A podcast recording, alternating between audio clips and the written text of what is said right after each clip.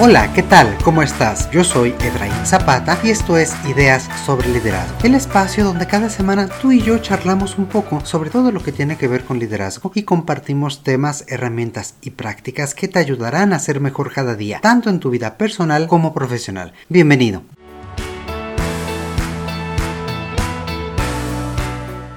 Desde antes de la pandemia se decía ya que vivimos en un mundo buca. Esto es un mundo volátil, de incertidumbre, de cambios y de ambigüedad, en el que todo se mueve cada vez más rápido y de forma imprevisible. Si teníamos cualquier duda al respecto, el último par de años nos ha dado sobrado ejemplos de qué significa todo esto. Por ello, hay muchas personas y organizaciones que se están apresurando a tratar de regresar a lo que pasaba, a lo que hacían y que conocían bien antes. Esto es a las formas de trabajo y prácticas pues antes por ejemplo el trabajo presencial en oficina. Tratar de regresar a lo conocido es un mecanismo natural. Buscamos en el pasado la seguridad y la estabilidad que hoy no encontramos. Sin embargo, lo cierto es que el mundo ha cambiado y seguirá cambiando. Descubrir qué significa la nueva normalidad no es algo estático o que lograremos en un momento preciso, ya que la realidad se está reinventando de forma continua. En este contexto, los líderes tenemos que saber cómo nos afecta la incertidumbre, de qué forma podemos actuar frente a ella y cómo prepararnos para continuar viviendo en un mundo cada vez más ambiguo, veloz y volátil.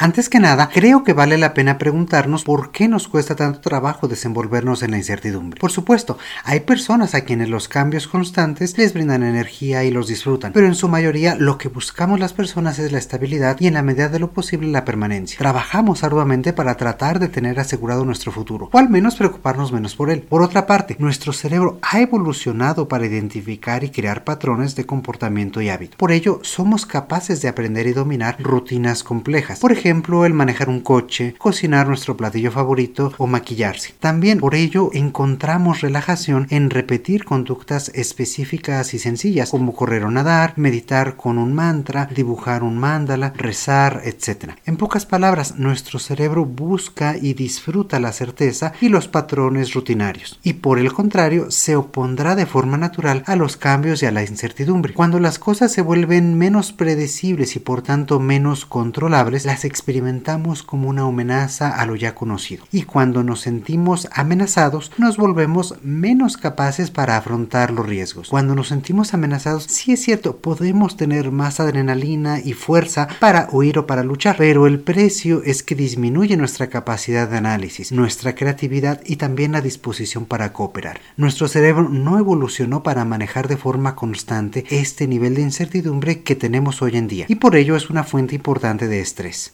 Entonces, ¿qué podemos hacer para ayudar a nuestro cerebro a gestionar este tipo de entorno tan volátil, incierto, cambiante y ambiguo? Hoy me gustaría compartir contigo algunas estrategias para ello. La primera estrategia que quisiera compartirte es gestionar tus expectativas con optimismo.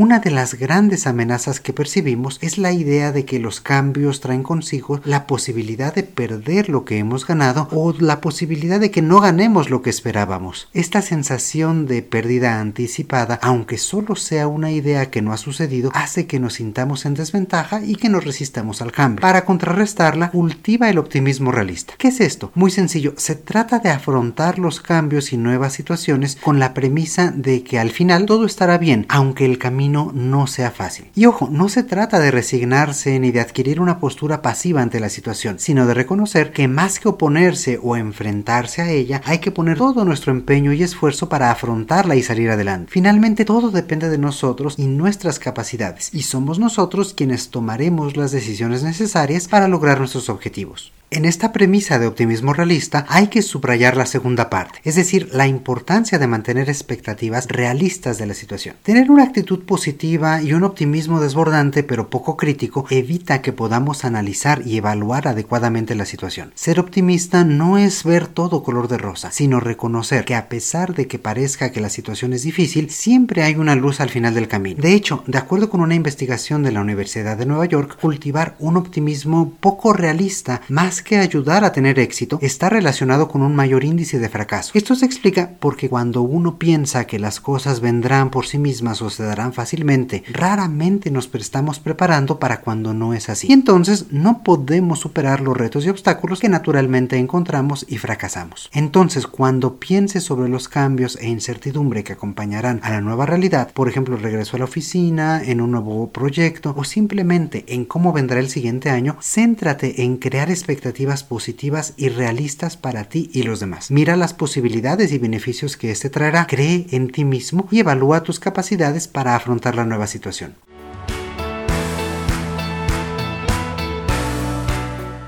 Una segunda estrategia es ampliar tu visión y constantemente mirar las cosas desde esta perspectiva más amplia. ¿A qué me refiero con esto? Cuando enfrentamos cambios y amenazas del exterior, tendemos a centrarnos en sus consecuencias negativas más inmediatas y rápidamente adquirimos una visión de túnel sobre la situación. Esto tiene tres consecuencias negativas. La primera es que evita que veamos lo que está pasando a nuestro alrededor. La segunda es que también evita que analicemos cómo utilizar mejor nuestras habilidades, contactos y otros recursos que tenemos. Y la tercera es que hace que entremos en un ciclo vicioso, en el que vemos todo como un problema cada vez más y más grande. Como dice el dicho, nos ahogamos en un vaso de agua. Y para colmo, somos incapaces de salir de él. Justamente para salir de este círculo, toma un respiro y aléjate unos pasos de la situación. Trata de evaluarla desde afuera, viéndote a ti mismo como un actor de ella y no desde adentro. Si te imaginas a ti mismo como un actor, como si estuvieras viéndote en una película, podrás ser capaz de ver todo lo que estás viviendo y haciendo desde una perspectiva diferente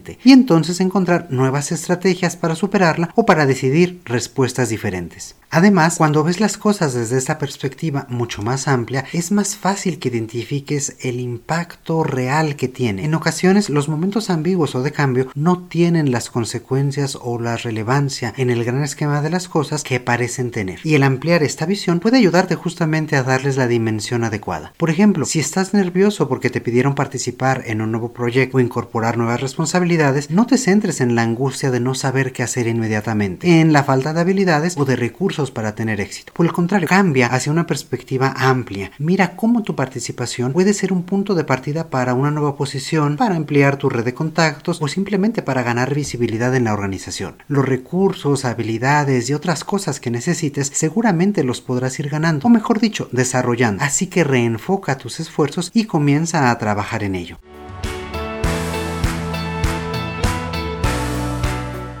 La tercera estrategia que quisiera comentarte es ser sincero contigo y con los demás. Atravesar momentos de incertidumbre con éxito requiere sin lugar a duda una comunicación clara, constante y sobre todo honesta. Y no me refiero simplemente a expresar los cambios y generar ciclos de retroalimentación con tu equipo o en tu familia. Ser sincero contigo y con los demás implica hablar de forma mucho más coloquial contigo mismo y las personas a tu alrededor. Son esas conversaciones sobre qué es lo que está pasando, cuáles son las perspectivas de futuro, qué estás pensando, qué implicaciones tienen, cómo te sientes con ellas, etc. Primero reflexiona tú mismo, identifica las emociones que el cambio o que la ambigüedad despiertan en ti, exprésalas en voz alta y también compártelas con tu familia y tu equipo de trabajo. Habla, haz escuchar. Es importante que tú te sientas cómodo con estas propias ideas. Una vez más, no se trata de una comunicación formal y estructurada. No es dar avisos, memorándums, ni reunir a todos para tener una junta. Se trata de charlar libremente, abrir un espacio para que tú y los demás discutan, pongan sobre la mesa sus opiniones y sus preocupaciones sin llegar a conclusiones definitivas, solamente para expresarlas y para sacarlas. Esto tiene muchos beneficios, ya que ayuda a mejorar la empatía entre el equipo, permite un acercamiento más humano y honesto entre todos y ayuda a que el proceso no sea percibido como una situación que cada uno tiene que superar por sí mismo y de forma aislada, sino un proceso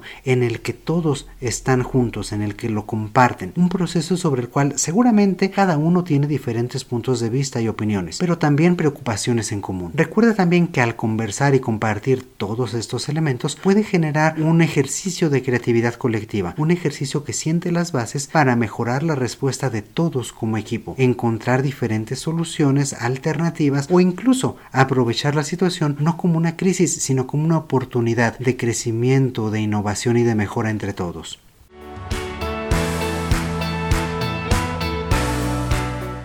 Otra estrategia que puedes adoptar para ver el cambio y la incertidumbre a tu alrededor desde una perspectiva positiva es procurar recordar y regresar constantemente a tu propósito. Hace algunos meses le dedicamos dos o tres episodios a diferentes formas en que puedes definir y expresar tu propósito de vida y tu propósito como líder. Espero que hayas tenido oportunidad de elaborarlo y si no, nunca es tarde para empezar. Revisa y toma conciencia nuevamente sobre para qué estás haciendo lo que haces, por qué es importante y sobre todo recuerda todo lo que ello significa para ti. Cuando tienes este propósito en mente o este objetivo grande que tú quieres lograr, los retos, las incertidumbres o esta, estos cambios que hay a tu alrededor pueden generar esa energía para llegar hacia allá. Puedes verlo como un reto, un ir más allá, una cosa que te permite superarte y poder poner en práctica todas tus habilidades. Varios psicólogos, entre ellos Albert Bandura y Víctor Frankl, de quien ya hemos hablado anteriormente, se señalan justamente que tener un propósito y saber que es posible alcanzarlo es esencial para mantenerse motivado. Esta seguridad de nosotros mismos, en que seremos capaces de lograr lo que nos proponemos y que contamos con las habilidades, con las capacidades o que podemos aprenderlas en el camino, es fundamental para cultivar la resiliencia y tomar los cambios desde una perspectiva de crecimiento y de mejora.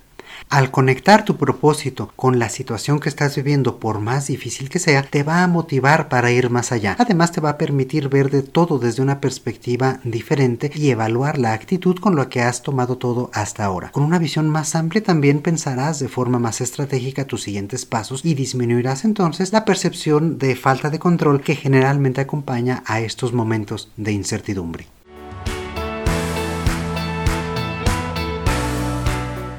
Por último, una estrategia tan simple como efectiva es agradecer. Aunque parezca demasiado sencillo, está demostrado que el ser agradecido tiene un efecto positivo en nuestro cerebro, en nuestra emocionalidad y nuestros niveles de estrés. Cuando estamos frente a un entorno de constantes cambios, tendemos a ver las afectaciones que estos tienen en nosotros. Ya hemos hablado sobre cómo cambiar esta perspectiva por un enfoque más bien de optimismo realista, pero podemos ir mucho más allá. Es decir, mira no solo lo que está cambiando, sino también lo que permanece y que estimas valioso. Y agradecelo. También puedes agradecer las nuevas oportunidades que el cambio traerá. Agradece a las personas a tu alrededor que te ayudarán a superar este nuevo reto. Agradece las habilidades, la experiencia y la energía que tienes en un mundo cada vez más rápido e incierto. No podemos perder de vista la importancia de tomarse un momento para reconocer todo lo que sí está bien, todo lo que sí estimas y todo lo que sí tienes y agradecerlo. Sobre todo cuando todos a nuestro alrededor se encuentran más estresados y apresurados, el agradecer rompe esta inercia e incluso nos arranca a todos una sonrisa que siempre es bien recibida.